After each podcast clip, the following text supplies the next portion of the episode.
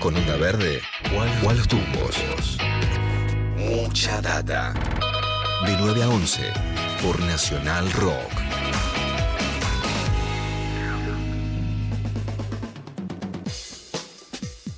10 de la mañana, 7 minutos. Arrancamos muchos el día de hoy. Algunos se habrán enterado durante la noche de ayer. Yo me desperté con la, con la triste noticia del fallecimiento de Pelo Aprile. Pelo Aprile fue una figura fundamental para la historia discográfica de la Argentina, eh, paso muy importante y con mucho peso por muchas compañías discográficas, la fundación de su propia este, compañía discográfica y el acompañamiento de un montón de, artistas de mucho peso en la, en la Argentina. Es una noticia muy triste. Ahora, digamos, en su última etapa tenía su compañía Pelo Music. Eh, que, también edita un montón de artistas muy buenos y, estamos también un poco impactados eh, todos por esta por esta noticia porque por ahí no es un no fue un tipo muy muy muy conocido puertas afuera pero puertas adentro de la industria realmente era era muy querido y muy respetado. Está en línea con nosotros Juan Chivaleirón eh, que imagino que está al tanto de la noticia también para bueno para empezar a recordarlo un poco a,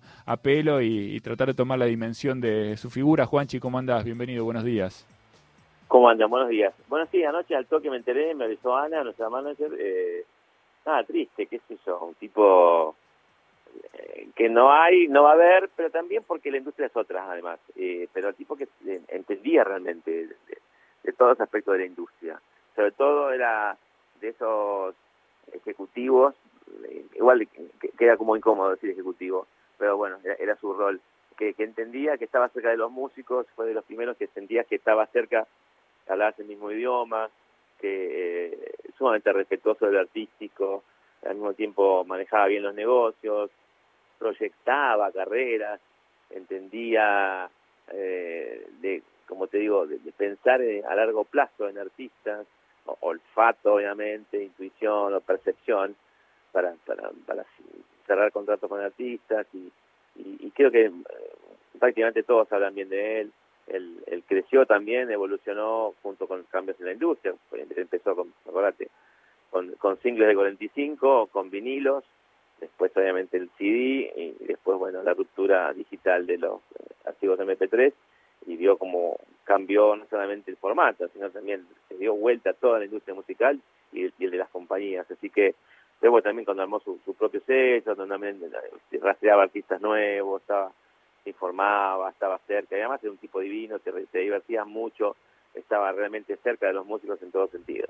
Sí, yo recuerdo, tal vez es una de las anécdotas más, más recurrentes, ¿no? Pero la que tiene que ver con Luis Alberto Spinetta, que que había firmado un contrato con él, que después se había calentado con él, que había prometido no volverse a sentar nunca más a una mesa para firmar un contrato con, con Pelo Prile y que al poco tiempo, tal vez un año, un año y pico después, volvió a firmar con Pelo Prile, pero como había hecho esa promesa, la hizo de parado, ¿no? Para no sentarse con él a, firmar. Hay muchísima, hay mucho anecdotario alrededor de Pelo por el personaje que era, ¿no? Eh, no, hay nadie, no hay nadie que no tenga una, una anécdota divertida con, con Pelo. No sé si a vos se te vienen a la cabeza eh, algunos momentos, algo que hayas compartido, algo que te haya dicho.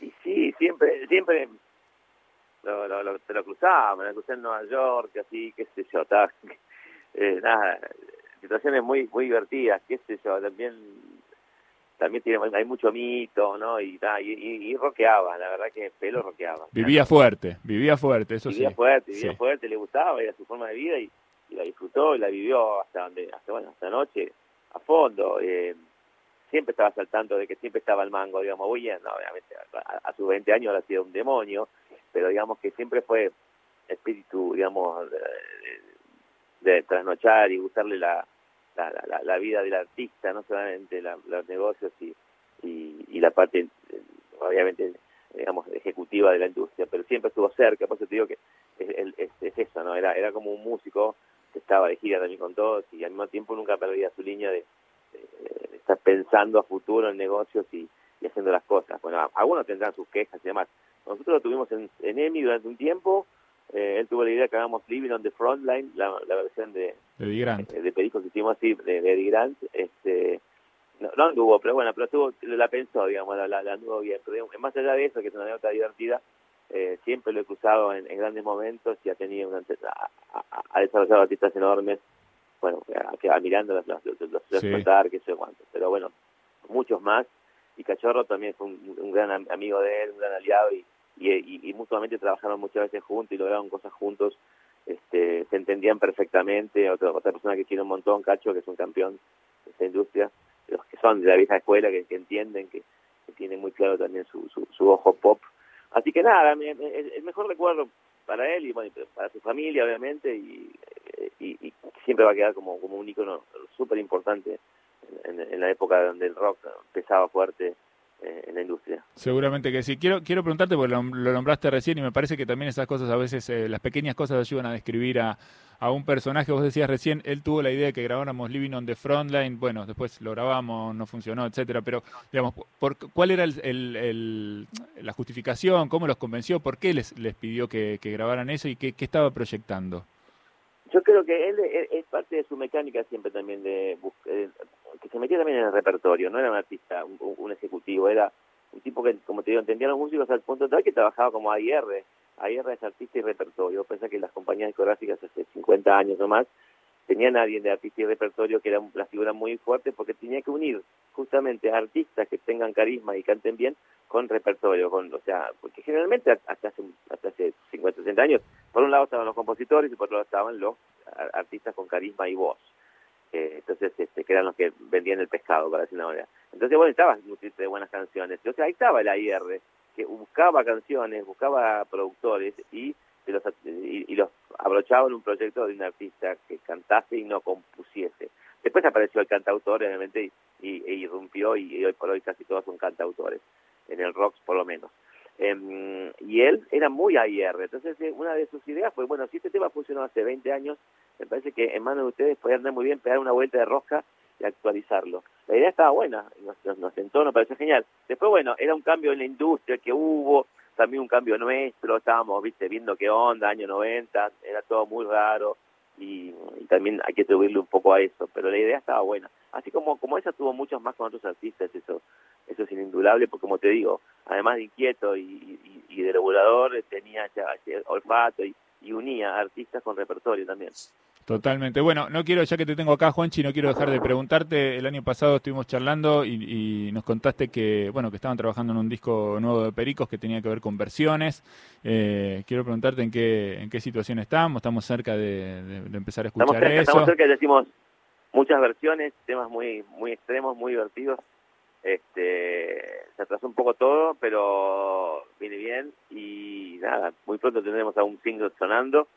Este está, bueno está bueno porque eh, te saca sonrisas viste porque está por los temas son eh, imbatibles son algunos unos ultra clásicos indelebles es repertorio latinoamericano sí sí sí hispano parlante digamos. Y después también ahí aparecen canciones que que no son tan conocidas quizás en esas actitudes que son grandes hits y que te quedan muy bien pero estamos un poco entre entre un disco que va a tener clásicos que vas a reconocer obviamente y vas a bailar y disfrutar a, un sonido ultra perico, o sea, vamos a, a, apretar todos los botones del sonido de pericos para este disco, para nuestra impronta, en nuestros diferentes este, matices, y arriba de eso canciones que son o potenciales hits que no conoces, pero en otras actitudes son conocidas, o otros que te recontra conoces. Y es un disco que lo vas a poner de punta a punta en una fiesta, en un evento, eh, borracho en una fiesta y lo vas a cantar a los gritos. Este, o sea, va a estar buenísimo.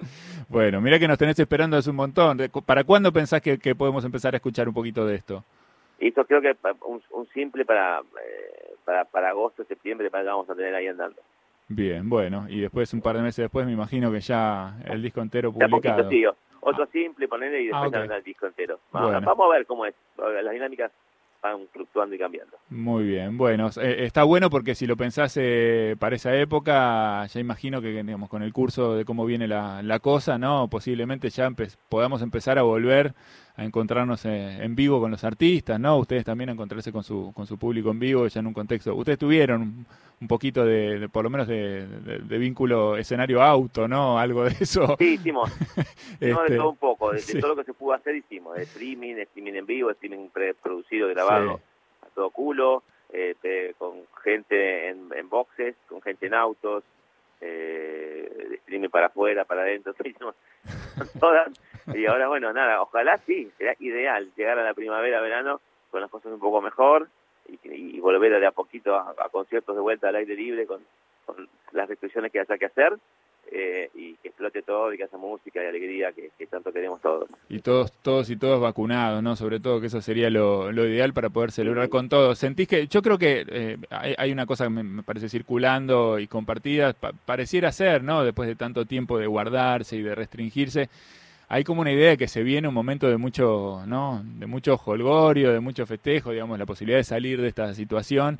Yo creo que, que, eso también va, va, a impulsar y va a impactar en la carrera de todos los que, los que trabajan en el mundo del entretenimiento, ¿no? En la industria del entretenimiento, ustedes también son parte de eso. ¿Lo ves así vos también? ¿Estás expectante con eso? ¿Cómo, cómo lo piensas? Sí, no, recontra expectante y una manija y una ganas, porque aparte es trabajo, no solamente es tocar, no, o sea, yo entiendo la gente que quiere ir a vernos a nosotros, que, que es básicamente el motor de los tickets mueven esa industria. Si no hay tickets no se puede montar show. Y, y la gente, o sea, se mueve de ganas de ver show, de plazarla bien, de bailar, saltar, volver roto a tu casa. Y nosotros queremos también tocar, placer todo y también queremos laburar. Pero no solamente los músicos, también toda la cadena de valor de la música, que son un montón, montón de familias que con todo esto pararon, porque el show en vivo es, tremendo, la cantidad de gente que labura, siempre lo recuerdo, desde el tipo que está remeras en la puerta informalmente hasta el Indio Solari, ponele, aunque ya no toque más, una cadena en el medio de miles y miles de, roles y puestos que, dejaron de laburar. Así que nada, es una acumulación de ganas de, de todo que va a explotar y espero que sea prontito. Bueno, ojalá que, así sea. Esperamos entonces para, para, la segunda parte del año lo nuevo de los Pericos también. Juanchi, eh, atendenos ahí, charlemos del tema, lo queremos anunciar, todo. Obvio. Dale. Recontra. Está tranquilo, obvio. Dale, buenísimo. Te mandamos un beso grande, siempre es un placer hablar con vos, Juanchi. ¿Estás con Flora ahí? Estoy con Flora, tengo a Flora al corte acá. Te quiere a ver. Por supuesto, Juanchi. Estoy esperando ir a ver. La, primera banda que vamos a ir a ver en, todos chicos es Los Pericos, todo, todo el grupo de la radio. Hola, mi vida. Bueno, te mando un beso grande, Florita, que estés muy bien. Bueno, igualmente. Ya, ya, los iremos a ver pronto, todos vacunados. Dale.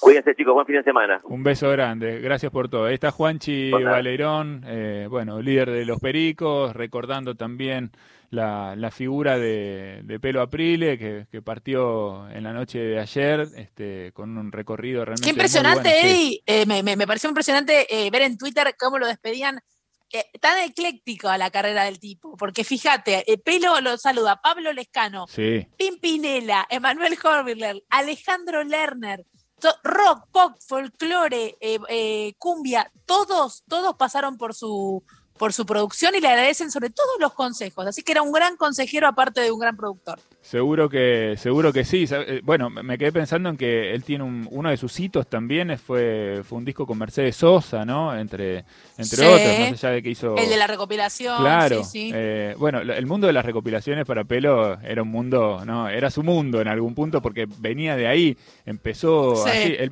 venía de eh, venía primero de, vender discos eh, tipo con un puestito de feria, estaba ahí en, frente de la sede de Racing, tenía un puestito y empezó así, y de esa manera empezó a avanzar, pasaba música, por supuesto, pasaba música en la época en la que pasaba música poniendo un, un vinilo en el Winco, y cuando terminaba la canción lo sacabas, ¿no? Y ponías el otro, ¿no? Y había en el medio dos minutos de, no sé, entre que sacabas y ponías el disco tenía por lo menos un minuto de silencio, ¿no? Eh, y así poniendo música empezó a armar estos compilados, armó compilados en cassettes, le armaba compilados en cassettes a, lo... Después tuvo su, su disquería, ¿no? Ahí en la acá en el centro, acá en, el centro de la ciudad de, Buenos Aires y a partir de ahí, este, bueno, empezó a tener una clientela, y empezó a producir su propia música para vender en su disquería y en otras disquerías eh, y empezó con los compilados, ¿no? Con, compilados que hacía, con éxitos, ¿no? Que tenía mucho olfato para eso, ¿no? Mucho olfato para, para ver qué pasaba, con, qué canciones ¿no? la gente se conmovía, cuáles eran las canciones que pegaban fuerte. Y, esos compilados que empezó a hacerlo lo convirtieron en una, ya en una figura, porque se vendían, pero a mares, ¿no? Eran discos. Imagínate lo que era Estamos hablando de la década del 60, imagínate lo que era esta zona del microcentro de la ciudad de Buenos Aires, con 300 cines funcionando, miles de personas circulando desde la noche a la mañana sin parar. Y donde no podías piratear, en esa época comprabas o comprabas, ¿no? Era como que después aparecieron los cassettes y grababas. Algún cassette empezó, claro, sí, Leo.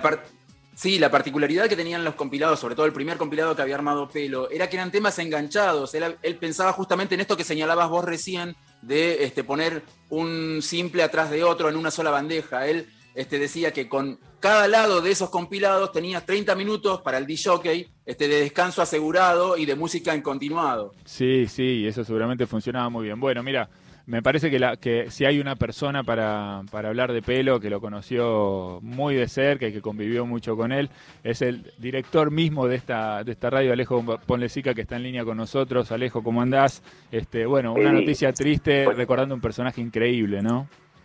Increíble, asombroso. Pelo eh, es una de las personas fundamentales de la historia de la música de la Argentina eh, fundamental es, bueno, ampliamente conocedor de lo que era el mundo de la música, el negocio de la música, pero sobre todo alguien que, buscó a los artistas argentinos, eh, encontró que había mucho potencial eh, acá y, y desde su conocimiento básico, eh, su profundo, con esa con esa cosa tan maravillosa que te da ser DJ, que sobre todo DJ eh, fin de los 60, en los 70, donde vos este, recibías un mundo de música de cualquier lugar del planeta, conocías música de, de, todos los lugares del planeta, en, en tiempos donde este, empezaba a existir alguna información a través de la revista Cashos o Billboard o el de New Musical Express, que era un diario inglés, pero sobre todo en el gusto argentino, en la gran cantidad de inmigrantes, la música italiana, la música francesa, la música del Brasil, eh, la música española, eh, a los argentinos les interesaba mucho y éramos consumidores. Y Pelo conocía todo, obviamente conocía profundamente el tango también. Y bueno, este, eh, ya yo sin conocerlo, porque yo lo conocí en el año 77, pero ya eh, en Parnaso Records eh, le debemos las ediciones de Elton John en la Argentina, las primeras ediciones de Elton John, por ejemplo. Este, y, particularmente siempre recuerdo para mí eh, a Roque Narvaja, un disco glorioso que, que, editó con Roque ahí en Parnaso Records. Y este y bueno, y un día eh, deciden fundar un sello discográfico eh, con Irupe Vargas, su compañera de toda la vida. Y se, bueno, nada, le llama, ponle Sica de jockey, este, 19 años, este, poniendo discos por donde fuera, y entonces este, me buscan, no me acuerdo cómo llegó, me llaman y, y nos juntamos en un bar en la esquina de la calle Moreno y Bernardo de Irigoyen este, me citó ahí, nos encontramos, me dijo, Alejandro, yo quiero que formes parte del catálogo de la compañía que estoy fundando. Este, justo enfrente, a mitad de cuadra de la calle Moreno, estaban los gloriosos e históricos estudios TNT, este, donde el rock argentino, los, pioneros han grabado muchísimo. Y le dije que sí, que, no, que yo no sabía mucho, pero le dije que sí, y apareció otro gigante llamado Jimmy Olsevicki, este, que, que fue el, probablemente el primer argentino que iba a los Midem, este, los Midem son los lugares donde se compran, o sea, se negocian derechos musicales, y con ese repertorio hice el primer disco, el Sling 3001, que es el primer disco de Interdis. Mira vos, y ahí nació este sello que fue tan importante, ¿no? Para, para la carrera de, tantos artistas en, la Argentina, ¿no? Interdisc, que es una marca de los de los 80 para, para el rock nacional. Sin dudas, eh, estoy viendo, y recién Flora Alcorta acá con nosotros comentaba cómo mucha gente recuerda a Pelo en las redes, ¿no? Y bueno, hay, hay, un reconocimiento enorme a su, a su carrera, a su trayectoria, a su olfato musical, ¿no? A su actitud como empresario, pero todos eh, lo recuerdan siempre con, con anécdotas divertidas. A mí no me parece mejor manera de, irse de este mundo que que todo el mundo te recuerde con anécdotas simpáticas, con anécdotas divertidas, con momentos de alegría. Eh, imagino que debes haber tenido un montón también con pelo. Muchísimos momentos lindos. Mira, me acuerdo una cosa rara, ¿no? Pero esas cosas. Nos encontramos en el aeropuerto de México, volvíamos los dos de, del Latin Grammy de Las Vegas. Él viajó con una promesa este, para que tengas una idea de, este, de la visión vanguardista y del conocimiento. estoy hablando, volvíamos derrotados, por supuesto, porque no habíamos, no habíamos, yo, fui con mi producción de Marmollo y de tango, y, y él fue con su producción de Marilina Bertoldi. Este, y nos encontramos este, en el VIP del, aeropuerto de México este, en un horario medio raro donde se mezcla ese desayuno americano de salchichas con, este, con la cosa argentina. Y estábamos los derrotados, sin embargo celebrábamos este, el hecho de estar mostrando la cultura argentina y los valores de la Argentina. Tengo muchas historias con él, eh, todas están ligadas al cariño, al amor, este, alguna, alguna discusión de cabeza dura, eh, pero sobre todo nuestro amor por la música y por la música de, los argentinos. Esto hay que, hay que agarrar cualquier disco este, de los que hoy son esenciales, eh, donde vas a tener a Cerú vas a tener a Charlie García, a los abuelos de la nada, divididos, a la reina, a Susana Rinaldi, eh, este, no sé, eh, todo lo que se le pueda ocurrir, este, Pelo lo vio primero, eh, Pelo lo vio primero y nos juntábamos, ¿viste? Y caminaba con su histórico, con su histórica este, camisa de jean abierta, cuando todavía no se usaba la camisa afuera, y, y este, caminaba por los pasillos este, de muchos lugares. Lo he acompañado también en aquellos momentos de los 80 donde la Argentina se caía a pedazos y donde Interadic sufrió su, su, momento de crisis como muchas de las empresas argentinas. Eh, pero siempre siempre conversábamos con él sobre la pasión de hacer eh, eh, y tuvimos también un encuentro muy lindo en un fin de año este donde, donde se hablaba también de la música y donde se celebraba eso. Y todos todos son buenos recuerdos, todos son cosas que tienen que ver con cariño. Eh, cuando vos agarras a muchos de los nombres del último tiempo, Miranda, Callejeros, este, Marilina, nombraste eh, recién, ¿no? Marilina, aquella derrota del Latin Grammy, donde en realidad él estaba empezando con Marilina, terminó un año después siendo el Gardel de Oro este, en la edición del 2018 en Mendoza. Eh, siempre, siempre me acuerdo una, una entrevista que le hicieron en un momento a la, revista Playboy y el periodista le pregunta a Onassis, este, dígame, ¿usted cómo hizo tanto dinero? Y él le dice, ¿ves esa lámpara que está ahí? Sí, yo la vi primero. Pelo lo vio primero. Y creyó en nosotros, creyó a una costa de, de muchos conflictos, creyó en Espineta, creyó en Mercedes Sosa, creyó en Charlie, este, cuando tuvo la oportunidad, este, nunca les dijo, nunca les dijo no tengo presupuesto, siempre les dijo qué tenés ganas de hacer. Y, conozco momentos gloriosos de la historia de la música argentina. Y en lo particular, y voy a contar una cosa más, y, em, aparece la idea de hacer los discos para las revistas. Esto es cuando nació un poco el CD, entonces era todo un momento de transformación del formato.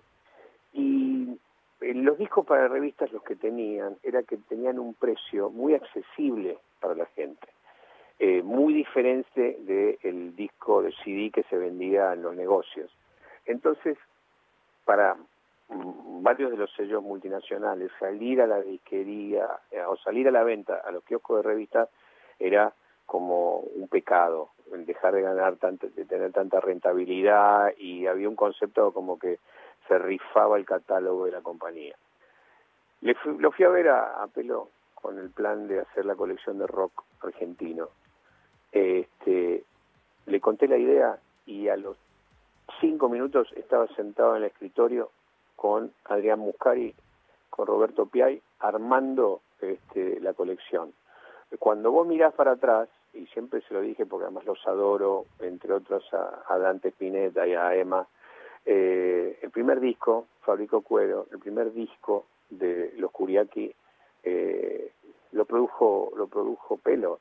Cuando, lo, cuando ellos eran muy chicos y cuando decías, estás hablando de hip hop, estás hablando de, de, de es tuya Juan, reclamala Juan, es tuya, y sin embargo él lo vio y siempre le dije a Emma y a Dante, ustedes este, se adelantaron 15, 20 años al mundo. ¿Sabes por qué? Porque tuvieron un tipo que lo vio, tuvieron un productor.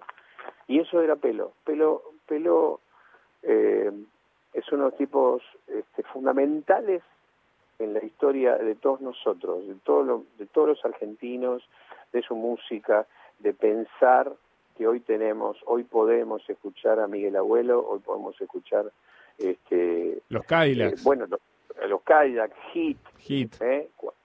Cuando salió Hit, cuando salió Hit, que vino producido, y los chicos decían, vamos a producirlo con Santo Olayo, y salió, ¿viste? ¿Se Con Fabi este, Cantilo este solista, estoy pensando ahora en el aire, ¿no?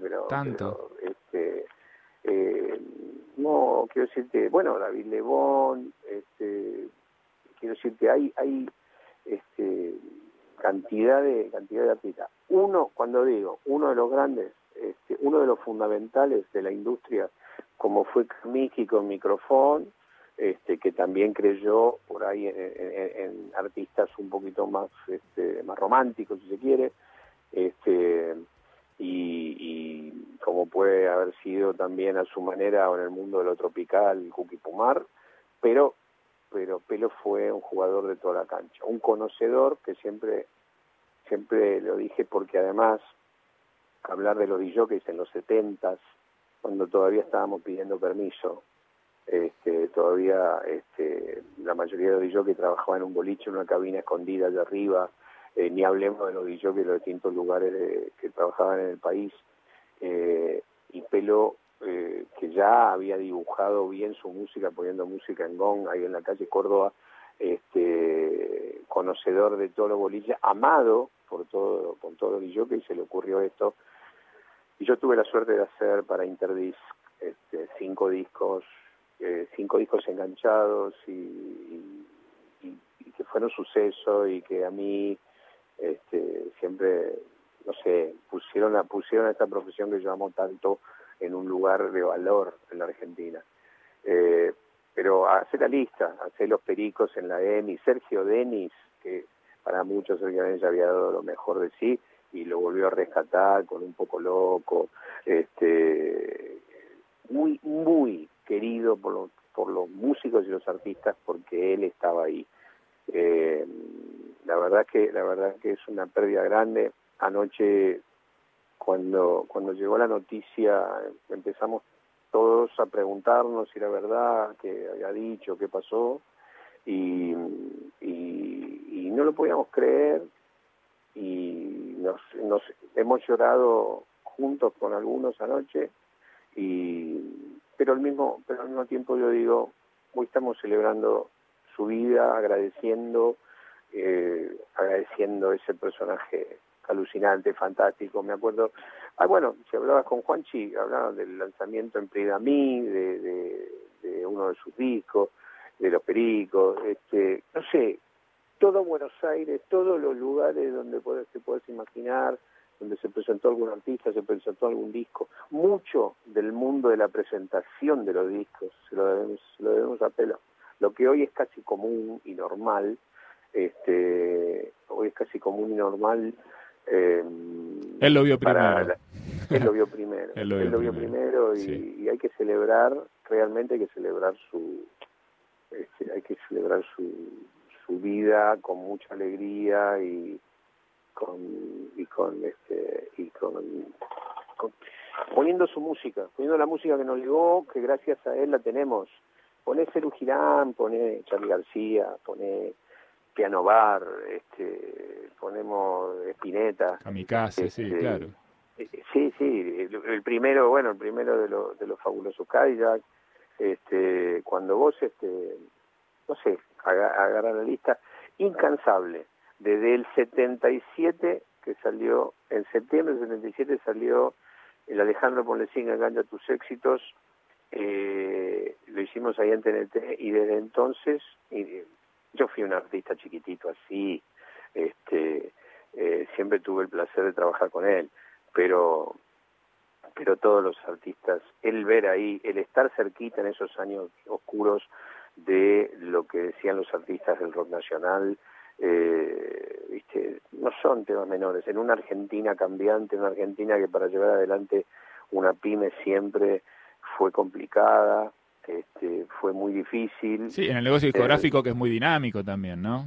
Además, un negocio, un negocio muy dinámico, pero bueno, hemos hecho nada, para mí es una alegría enorme. Esos años que hacíamos las colecciones de discos eh, y sentir el apoyo de, tener, por ejemplo, una de las colecciones que hice, que es toda la música de Brasil, este, vas a Brasil y buscan esa colección porque gracias a él tuvimos este, todos los artistas de Brasil, hicimos, hicimos muchas cosas y, y, siempre fue con pasión, siempre fue con las ganas de hacer música, de que se escuchara, de que se distribuyera, eh, que se escuchara su música durante todo el nacimiento de las FM a partir de mitad de los 80 y, y, nada, un, un jugador un tipo un tipo asombroso que, que, no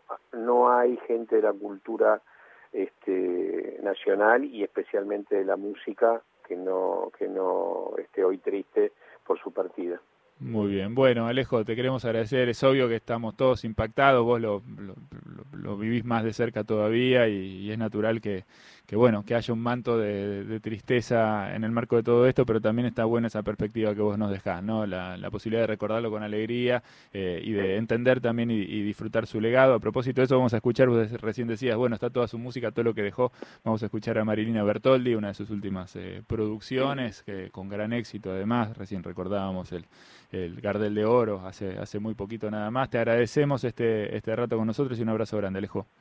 Gracias, Eddie. Un saludo a todos y, y gracias a Pelo por toda la cultura argentina que defendió y que hoy eh, está viva en gran parte gracias a él. Muy bien, Alejandro Ponlesica con nosotros. Vamos a escuchar entonces a Marilina Bertoldi, una de las últimas apuestas, una de las eh, producciones exitosas de, de pelo que tenía esto, ¿no? El olfato para entender, para percibir en dónde estaban los talentos. Marina Bertoldi, La Casa de A. Recordamos a Pelo Aprile, un gran jugador de la industria de la música de la Argentina que se fue ayer a la noche.